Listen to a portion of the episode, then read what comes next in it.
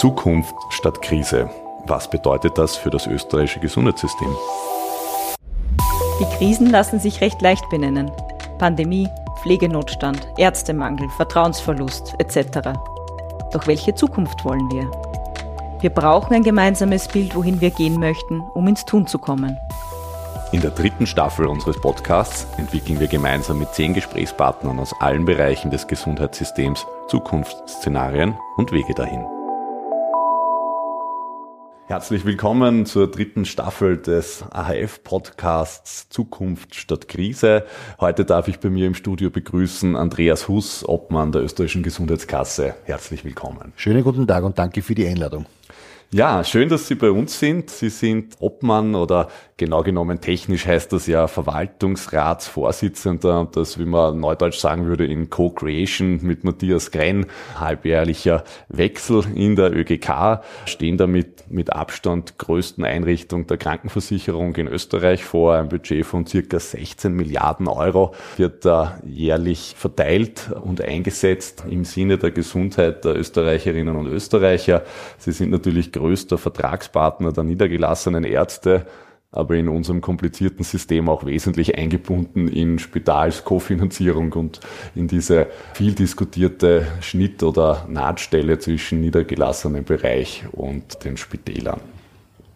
Ja, erste Frage, Herr Obmann, was bedeutet das denn für Sie persönlich? Wie viel Zeit macht es aus, Obmann der ÖGK zu sein? Ja, das habe ich äh, von Anfang an ziemlich unterschätzt, muss ich äh, sagen. Ich war zwar vorher Obmann der Salzburger Gebietskrankenkasse, einem vergleichsweise kleinen Bundesland, wo wir aber in der glücklichen Situation waren, dass wir sowohl finanziell eigentlich eine sehr, sehr gute Grundlage hatten, aber auch die Situation hatten, dass wir eigentlich alle unsere Arztstellen besetzt hatten und eigentlich auch, auch im Versorgungsbereich relativ gut aufgestellt waren. Also das war eigentlich eine relativ gute Ausgangsposition aus Salzburg und dann bin ich sozusagen auf die Bundesebene in die Bundesliga gewechselt und habe gesagt, naja, dass das in, in den anderen Bundesländern leider nicht ganz so rosig ausschaut wie in Salzburg und äh, habe dann gesehen, wo dann die großen Unterschiede liegen und war natürlich auch mit neun unterschiedlichen, wenn ich das so sagen darf, mit neun unterschiedlichen Gesundheitssystemen konfrontiert.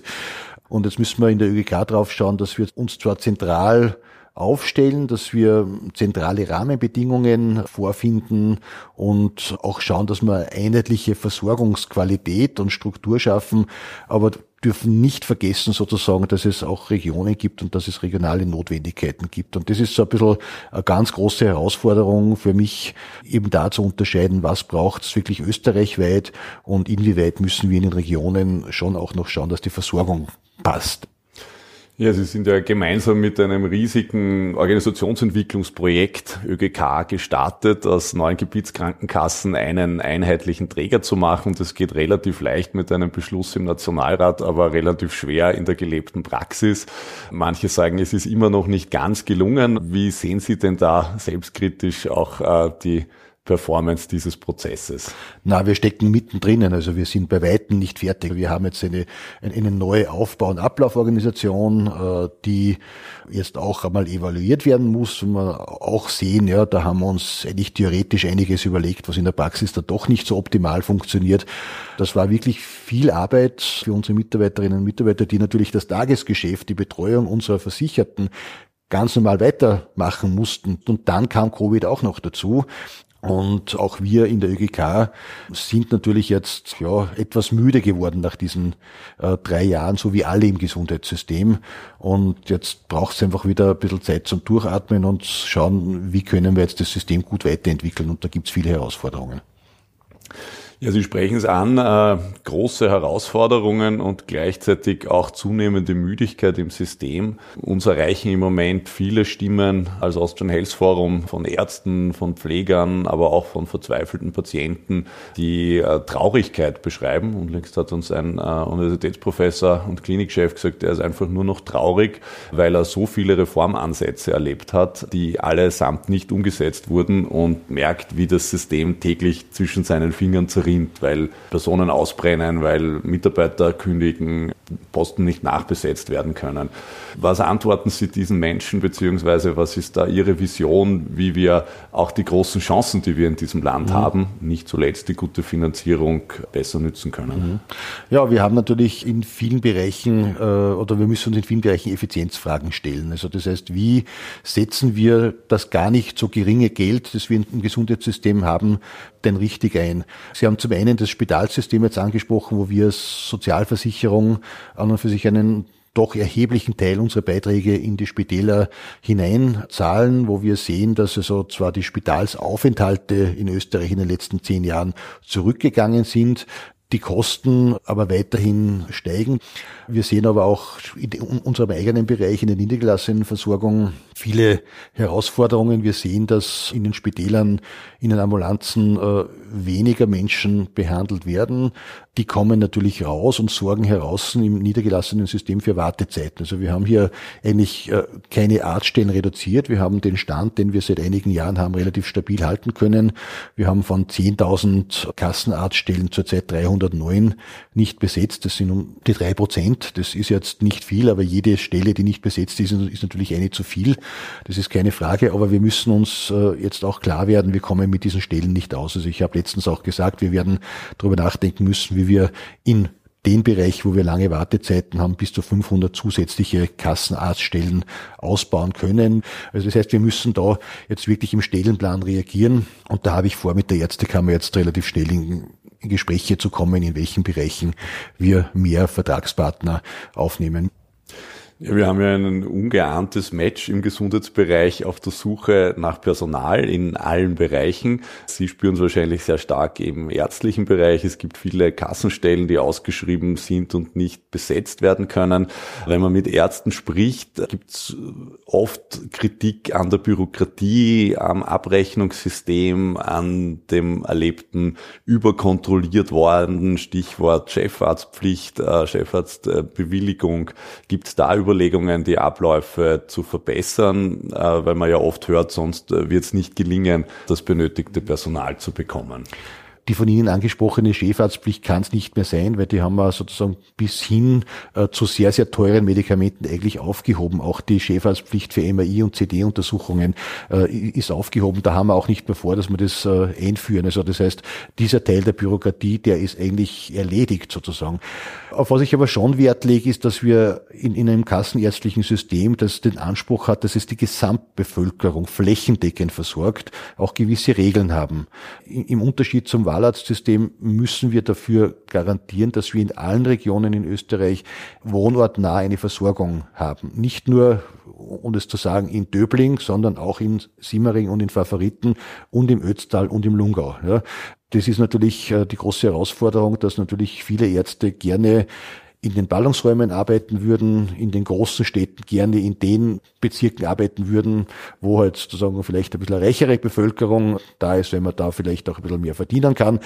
Und in den klassischen Arbeiterbezirken, wo wir vielleicht auch einen höheren Migrationsanteil haben, dass diese Regionen halt nicht so attraktiv sind. Und da lege ich aber schon Wert darauf, dass wir auch diese Regionen, dass wir auch diese Menschen gut versorgen.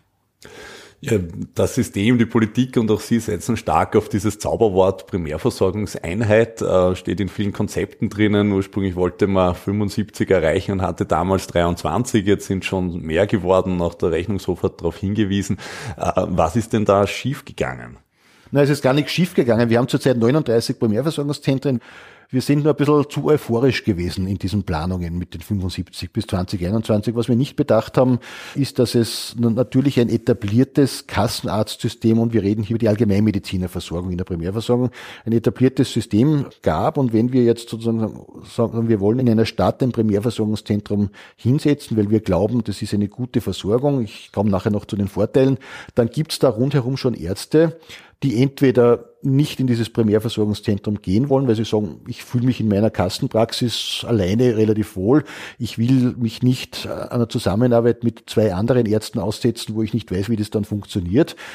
Machen. Auf der anderen Seite sagen die natürlich dann auch, ne, aber ein Primärversorgungszentrum setzt man da bitte auch nicht hin, ja, weil das saugt man natürlich dann Patienten ab und dann mache ich weniger Geschäft. Ja. Also die Beharrungskräfte waren da relativ stark und die Ärztekammer hat hier leider halt nicht die Patienteninteressen vertreten, muss sie auch nicht. Sie ist die Vertretung der Ärztinnen und Ärzte, sondern hat natürlich versucht, die Einkommenssituation der Ärzte zu schützen. Das ist auch legitim. Ja. Also wir waren dazu euphorisch, dass das schnell geht wir müssen das jetzt zur Kenntnis nehmen, wir müssen halt abwarten, bis der eine oder andere Arzt halt in Pension geht und aufhört und dann kann man sozusagen hier neue Versorgungsformen andenken. Wie überzeugen Sie den jungen Mediziner, sich für ein PVE zu entscheiden? Wichtig in einer guten äh, Versorgungsstruktur ist, dass wir nicht nur Ärztinnen und Ärzte in der Versorgung denken, sondern dass wir alle Gesundheitsberufe mitnehmen. Und in der Primärversorgung haben wir den Vorteil, dass wir sagen, wir haben dort nicht nur die ärztliche Versorgung, sondern wir haben die Physiotherapie, wir haben die Psychotherapie, wir haben die Pflege dabei, Wundmanagement und wir haben vor allen Dingen Sozialarbeit dabei. Und über, über diese Kombination aller Gesundheitsberufe kann man die Menschen viel, viel besser betreuen. Und für die Ärztinnen und Ärzte ist es ein riesengroßer Vorteil, dass sie sich austauschen können, dass sie zusammenarbeiten können. Und äh, in diesem Austausch, in dieser Zusammenarbeit funktioniert sehr, sehr viel, sehr viel besser, auch für den Patienten. Als Ziel ist das ja sehr überzeugend. In der Praxis gibt es offensichtlich aber beträchtliche Probleme, die Leute zusammenzubringen und konkret umzusetzen. Wir kennen viele Projekte, die zum Beispiel daran scheitern, die passende Liegenschaft zu finden. Äh, andere können die Teams nicht zusammenstellen. Obendrein äh, hat die Republik ja auf Bundesebene viel Geld in die Hand genommen. Es geht um äh, 100 Millionen EU-Förderung, die eingesetzt wird, um hier zu unterstützen. Ist dieses Geld aus Ihrer Sicht gut eingesetzt und findet tatsächlich den Weg in die Versorgung beziehungsweise unterstützt bei der Gründung von PVEs? Also die EU-Förderung von diesen 100 Millionen, die Sie angesprochen haben, die ist da. Das Problem ist, und das haben mir viele Ärzte gesagt, dass das extrem schwierig und ein, ein, extremer Aufwand ist, sozusagen diese Förderungsmittel zu beantragen. Immobilien habe ich die Wahrnehmung, dass nicht das Problem ist. Also wenn ich die Immobilienangebote, die ich schon bekommen hätte für Primärversorgungsangebote, alle zusammenzähle, äh, dann hätten wir wahrscheinlich in Österreich schon 500 Primärversorgungszentren und nicht 70 beziehungsweise jetzt 39 wie jetzt. Also, also das zusammenpasst heißt, die, mit der Ausschreibung. Also Immobilien äh, äh, sind mit Sicherheit vorhanden. Also das, äh, das Problem sehe ich nicht. Die größte Herausforderung in der, in, bei dem Primärversorgungszentrum sind wirklich, dass sich drei Ärzte finden, die sich so gut kennen und sich auch so gut gegenseitig vertrauen, dass sie wirklich ein gemeinsames Unternehmen gründen. Mhm. Ein großes Ziel ist ein breites Angebot öffentlich-rechtlich finanzierter Gesundheitsleistungen in Österreich. Wir haben jetzt schon viel über Ärzte gesprochen. Es geht aber natürlich auch um andere Angebote, vor allem in der Prävention, zum Beispiel Impfungen. Da haben wir in Österreich die Situation, dass Impfungen empfohlen und obwohl sie sehr teuer sind, nicht finanziert werden. Äh, Herpes Zoster wird da immer wieder als Beispiel genannt. Da kostet die Immunisierung über 400 Euro derzeit, wenn man es privat zahlt. Das ist für viele Familien sicher nicht leistbar. Und wenn sie sich beraten lassen, heißt aber, sollte ab dem 50. Lebensjahr gemacht werden. So steht es in den Empfehlungen drinnen. Ist das in Ordnung? Nein, das ist gar nicht in Ordnung und ich sage das auch immer wieder, was die Prävention betrifft, was die Gesundheitsförderung betrifft, sind wir in Österreich vielleicht kein Entwicklungsland, aber auch im europäischen Vergleich sicherlich nicht bei den besten Ländern dabei. Also da ist viel zu tun. Und wir haben jetzt im letzten Verwaltungsrat in der ÖGK ein umfangreiches Prävention- und Gesundheitsförderungsprogramm beschlossen. Und das ist sozusagen auch der Startschuss äh, für das Erfüllen dieses Ziels, dass wir mehr Gesundheitsförderung, äh, mehr Prävention schaffen. Und was braucht man dazu? Da braucht man vor allen Dingen einmal Gesundheitskompetenz der Menschen. Ähm, wir wissen, dass... Ja, vielleicht noch kurz beim Beispiel Impfen. Ich würde nämlich damit gern zur Frage der strukturierten Herangehensweise mhm. kommen. Ja. Es ist ja im letzten Jahr gelungen, die äh, Finanzierung der Erwachsenenimpfung auszuweiten, in dem Fall für HPV, was äh, rundherum sehr begrüßt wurde und dann sicher ein wichtiger Schritt ist. Trotzdem war es für viele Insider sogar überraschend, dass das so plötzlich gekommen ist. Und es gibt dahinter keinen strukturierten Prozess, wo von einer Expertengruppe Impfungen gerankt werden und man sagt, die wäre für die Altersgruppe wichtig und eine andere für andere, so wie das in Deutschland Deutschland zum Beispiel der Fall ist. Das bringt immer ein bisschen das Bild, dass das so hinter verschlossenen Türen und doch sehr undurchsichtig passiert. Warum ist das so in Österreich? Also das Thema Impfen ist mir ein ganz besonderes Anliegen und, und wir haben das jetzt wirklich gesehen in der Pandemie, wie wir als Bevölkerung, das hat durchaus auch mit Gesundheitskompetenz zu tun, zum Thema Impfen stehen. Ich möchte noch einmal eine Lanze dafür sprechen, die Mehrheit der Bevölkerung steht dem Impfen sehr positiv gegenüber. Impfen ist eine der ganz zentralen Präventionsaufgaben eines öffentlichen Gesundheitssystems.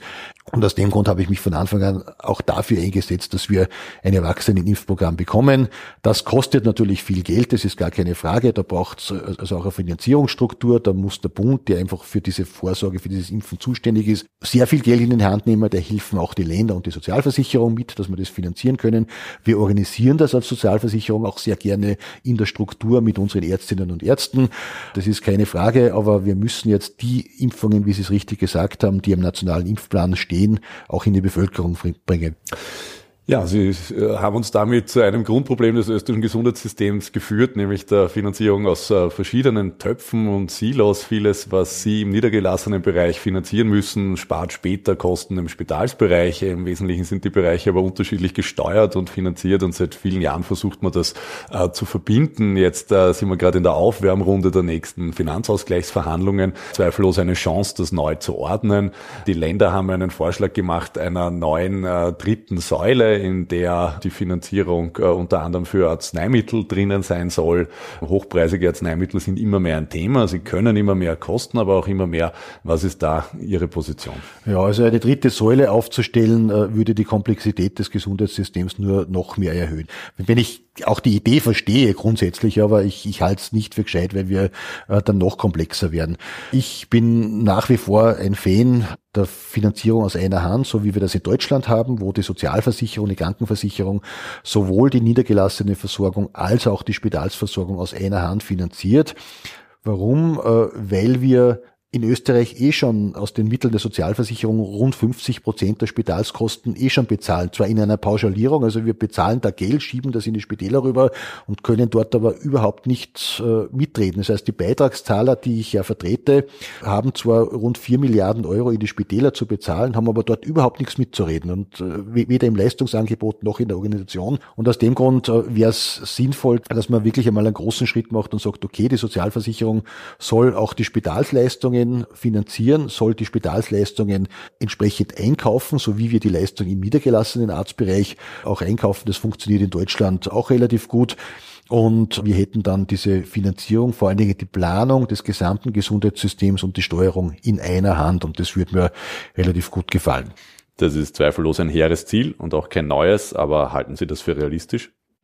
Ist unrealistisch, weil die Länder das nicht wollen, weil die Länder sozusagen ihre Spielwiesen auch gerne selbst behalten wollen. Und äh, aus dem Grund bin ich kein Hellseher, wenn ich jetzt sage, das wird so nicht kommen. Aus dem Grund habe ich einen Plan B. Und dieser Plan B schaut einmal so aus, dass wir jetzt im Finanzausgleich fünf Themen einbringen wollen als Sozialversicherung. Das erste ist, dass wir zumindest die spitalsambulante Versorgung, also den nicht stationären Bereich, als Sozialversicherung finanzieren. Ja, also das heißt, das ist jetzt auch in dieser Pauschale in den Spitälern mit abgedeckt und das wollen wir herauslösen. Dieses Geld äh, wollen wir uns zurückhalten sozusagen, das wir da jetzt für die spitalsambulante Versorgung äh, in die Spitäler bezahlen und wollen spitalsambulante ambulante Leistungen so wie im niedergelassenen Arztbereich äh, in Einzelleistungen einkaufen oder in Fallpauschalen einkaufen, können damit selber steuern, was wollen wir im Spital, in der Spitalsambulanz anbieten und was soll draußen angeboten werden. Hätte für die Spitäler auch den Vorteil, dass man dem Patienten sagen sie mit angewachsenen Zehennagel, nachdem der so oft kommt, sind es bei uns falsch aufgehoben. Gegen einen Allgemeinmediziner, der kann das besser und vor allen Dingen viel, viel billiger. Und die Bettenstationen, der stationäre Bereich soll weiterhin sozusagen mit Landesmitteln, mit Bundesmitteln und mit reduzierteren Sozialversicherungsmitteln sozusagen dann auch finanziert werden. Vielleicht ist das dann der zweite Schritt irgendwann einmal im nächsten Finanzausgleich, dass wir auch dann die Bettenstationen äh, mitnehmen und wir dann wirklich diese Finanzierung aus einer Hand haben. Das ist ein ganz zentraler Punkt. Es wurden die Medikamente angesprochen. Wir führen hier einen, einen wirklich unwürdigen Kampf am Rücken der Patienten, ob teure Medikamente für seltene Erkrankungen im Spital abgegeben werden, weil dann müssen es die Länder bezahlen bezahlen oder ob es im niedergelassenen Arztbereich abgegeben werden, dann müssen es nämlich wir bezahlen. Ich habe daher von Anfang an gesagt, da braucht man gemeinsam einen Topf, mit dem man diese teure Medikamente für die seltenen Erkrankungen gemeinsam einkaufen, gibt es einen Finanzierungsschlüssel und es muss dann egal sein, ob der Patient im Spital behandelt wird, in der Spitalsambulanz oder in der niedergelassenen Versorgung, er muss das Medikament bekommen. Das muss unstrittig sein. Und dritter wichtiger Bereich sind die Heilbehelfe und Hilfsmittel. Da haben wir im Wesentlichen in jedem Bundesland vier wir Stellen, die diese Hilfsmittel abgeben können, die dann für unterschiedliche Personengruppen zuständig sind. Und wir schicken die Menschen in den Bundesländern im Kreis, bis sie dann zum richtigen, zur richtigen Stelle kommen, wo sie dann das Ding bekommen. Wir bieten an, dass wir als ÖGK die einzige Anlaufstelle sind für Menschen, die solche Heilbehelfe und Hilfsmittel brauchen und wir uns dann im Hintergrund dann mit den anderen Systempartnern ausmachen, wie wir das gemeinsam finanzieren. Der vierte Punkt ist das Impfen. Wir brauchen einen, einen Impftopf, einen Präventionstopf, wo wir sagen, in dem werden diese Impfungen für die Erwachsenen in der Höhe von drei bis 500 Millionen Euro pro Jahr finanziert. Das ist mal ein ganz, ganz äh, wesentlicher Punkt. Und der fünfte Punkt, den wir einbringen werden, ist die psychosoziale Versorgung. Wir sehen das jetzt gerade nach der Pandemie, dass Menschen, die vielleicht vorher schon psychische Probleme hatten, die verstärkt haben und dass auch psychische Probleme in der Pandemie entstanden sind. Das ist auch etwas, wo wir in Österreich zu lange nicht genau hingeschaut haben. Die psychosoziale Versorgung ist ein bisschen ein Stiefkind bei uns und wir haben daher vorgeschlagen, dass wir jetzt einmal starten und österreichweit fünf, mindestens 35 psychosoziale Versorgungszentren, die multidisziplinär aufgestellt sind, ausrollen, gemeinsam mit dem Bund, mit den Ländern und Sozialversicherung, um auch diese psychosoziale Versorgung in Österreich sicherzustellen. Das sind die fünf Themen, die wir einbringen werden. Da geht es also nicht nur ums Geld verteilen aus meiner Sicht, sondern da geht es wirklich um strukturelle Änderungen zum Wohl der Patientinnen und Patienten. Sehr gut. Äh, Stichwort Wartezeiten. Oft äh, hört man, dass es immer länger dauert, bis Innovationen in Österreich umgesetzt werden. Einerseits innovative Arzneimittel in die Erstattung kommen, andererseits auch zum Beispiel Erstattungsmechanismen für digitale Gesundheitsanwendungen, diese DIGAs, äh, eingeführt werden. Die Deutschen machen das schon seit vielen Jahren. Bei uns gibt es noch nicht einmal eine strukturierte Diskussion darüber. Wie geht's da weiter? Mit den Digas äh, sind wir jetzt sozusagen in Vorbereitung. Wir haben in der ÖGK jetzt auch in der letzten Sitzung äh, des Verwaltungsrates da im letzten Jahr ein, Digitalisierungsprogramm in wirklich großer Millionenhöhe beschlossen. Da gehören auch die Digas dazu. Da lege ich aber schon Wert darauf, dass wir schon nach Deutschland schauen und äh, viele Fehler, die dort in Deutschland passiert sind, in Österreich uns ersparen können. Es sind hunderte von solchen Digas beantragt worden, sind auch ausprobiert worden. Tatsächlich übergeblieben sind 33 jetzt zur Zeit. Ja. Und die können wir uns in Österreich auch, auch anschauen und da werden wir heuer mit Sicherheit schon starten, dass wir mit diesen elektronischen Gesundheitsanwendungen auch beginnen. Ich glaube aber nicht, dass wir uns jetzt die großen äh, Schübe davon erwarten können und, und jetzt auf einmal mit den elektronischen äh, äh, Gesundheitsanwendungen ja, die Menschen gesünder werden. Es ist eine mögliche Unterstützung, zum Beispiel für Diabetiker, ihren Stoffwechsel sozusagen besser zu kontrollieren. Also das kann man mit so einer App machen. Was mir aber auch wichtig ist, ist, dass wir im Bereich von 1450 wieder weiterkommen. Die Telefonnummer 1450 ist nicht die Corona-Hotline, wie manche glauben, sondern sie ist eigentlich entwickelt ja, worden, ja. äh, um, um wirklich niederschwellig zu an sieben Tagen, an 24 24 Stunden Gesundheitsinformationen zu holen. Das ist ein bisschen durch Corona jetzt ein bisschen verloren gegangen. Wir müssen hier wieder eine Kampagne auch schalten, dass 1450 wieder ins Bewusstsein der Menschen kommt. Weil Sie sagen, Innovationen im Gesundheitssystem, da bin ich ja immer ein bisschen vorsichtig. Da kann man sich durchaus auch, auch Zeit lassen, ja, weil nicht alles, was als Innovation etwa von der Pharmaindustrie uns verkauft wird oder auch bei den Tigas ja, uns verkauft wird, dann beim genaueren Hinschauen eine Innovation ist. Aber wir, wir sehen diese Innovationen, da kommt die Pharmaindustrie eh regelmäßig auf uns zu, aber da möchten wir uns schon sehr genau anschauen. Wir müssen sie auch bezahlen und wir brauchen, wenn wir da Geld in die Hand nehmen, auch einen Nutzen für den Patienten. Und wenn der nicht nachweisbar ist, dann ist die Innovation vielleicht vom Namen her eine, aber äh, sie ist keine Innovation, die dem Patienten jetzt einen Mehrwert bringt und das ist für uns wichtig. Ja, zum Abschluss, äh, wir sind ja gerade erst ins Jahr 2023 gestartet. Worauf dürfen sich denn Versicherte in Österreich freuen? Was wird denn heuer besser? Also was wir heuer schaffen wollen, ist, dass wir den letzten Lückenschluss, und das ist der größte, in der Leistungsvereinheitlichung endlich zusammenbringen. Wir haben in den letzten beiden Jahren in der ÖGK, und da kann man durchaus ein bisschen stolz sein, in allen nichtärztlichen Gesundheitsberufen österreichweit einheitliche Leistungen zusammengebracht. So gibt es keine Unterschiede mehr zwischen Vorarlberg und Niederösterreich oder Burgenland. Wir haben das auch bei den Heilbehelfen und Hilfsmitteln geschafft, wo wir das größte Problem noch haben, und das ist natürlich das dickste Brett, das wir zu bohren haben, ist der einheitliche ärztliche Leistungskatalog und der Gesamtvertrag, den wir mit der Ärztekammer zu verhandeln haben. Da hat die Ärztekammer dankenswerterweise schon einmal eine große Vorarbeit geleistet und einen Vorschlag für einen einheitlichen Leistungskatalog erarbeitet. Den haben wir jetzt analysiert. Wir sind jetzt aktuell mit der Ärztekammer in Verhandlungen über diesen einheitlichen Leistungskatalog. Wir haben gesehen, sehen, dass wir rund 20 Prozent der ärztlichen Leistungen nicht in ganz Österreich flächendeckend anbieten. Das muss sich ändern. Also das ist der erste Schritt. Da hoffe ich, dass wir jetzt im ersten Halbjahr wirklich fertig werden mit diesem einheitlichen Leistungskatalog. Da gibt es jetzt Arbeitsgruppen, die da schon arbeiten und so weiter. Aber was wir dann, nachdem wir den einheitlichen Leistungskatalog brauchen, das ist noch die einfachere Übung, ist dass wir einen einheitlichen Gesamtvertrag haben, die die gesamte Honorierung dieses einheitlichen Leistungskataloges dann entsprechend äh, abdeckt und wo wir dann keine Unterschiede mehr haben, oder die Ärzte im Burgenland sagen, ich verdiene um so viel schlechter wie die Ärzte in Wien, sondern wir möchten ein einheitliches Honorarsystem haben. Da kann man drüber nachdenken, ob wir regional noch ein paar Aufschläge machen oder ein paar Abschläge machen, wie zum Beispiel in Vorarlberg, die sagen uns, die sind sehr nah an der Schweiz, sehr nah an Deutschland, wo eben in der Schweiz viel höhere Gehälter bezahlt werden. Da müssen wir natürlich ein bisschen reagieren drauf, aber das möchte man bewusst machen und das kann keine Zufälligkeit sein. Das wird natürlich nicht billiger werden, das ist uns vollkommen klar. daher wollen wir hier der Ärzte kann man vorschlagen, dass wir mal einen Mittelwert festlegen, der mal aufkommensneutral ist. Die Ärzte, die jetzt schon über diesem Mittelwert sind, die sollen natürlich nichts verlieren, das ist klar. Die sollen also auch weiterhin die höheren Honorare haben. Die, die drunter sind, werden wir in den nächsten Jahren auf diesen Mittelwert hineinschleifen und den sukzessive anheben, sodass wir dann irgendwann in ein paar Jahren bei einem einheitlichen Honorar sind. Und je mehr uns der Bund dabei unterstützt, und das ist auch, auch ein wichtiger Punkt, äh, den ich mitgeben möchte, äh, der Bund hat nämlich diesen einheitlichen Gesamtvertrag ins Gesetz geschrieben, äh, ins, ins SVG. Also der Bund hat das beauftragt und je mehr Unterstützung finanzieller Natur vom Bund für die Erreichung dieses Ziels bekommen, desto schneller sind wir fertig damit. Äh, Sie haben den Wegfall der Chefarztpflicht erwähnt. Da dürfen wir uns darauf auch schon freuen, 2023? Also die Chefarztpflicht ist ja mit der Pandemie eigentlich schon ausgesetzt worden. Ja, also das heißt, äh, sie ist, sie ist eigentlich bis zur sogenannten dunkelgelben Box. Das sind schon sehr, sehr teure Medikamente in Wirklichkeit. Das sind also keine 0815 Medikamente mehr, sondern schon Medikamente, wo man schon durchaus schwerere chronische Erkrankungen hat, haben wir die Schäferpflicht ausgesetzt. Wir führen sie auch nicht mehr ein.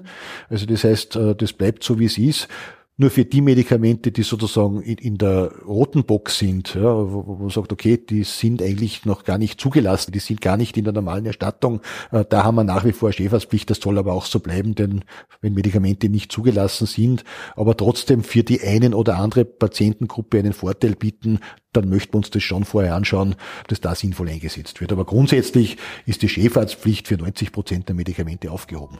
Vielen Dank, Herr Obmann, für Ihren Besuch bei Zukunft statt Krise, dem Podcast des Austrian Health Forums. Vielen Dank für die Einladung und ja, wir freuen uns auf viele Dinge, die wir in den nächsten Jahren gemeinsam umsetzen können. Wir uns auch, ja. Dankeschön.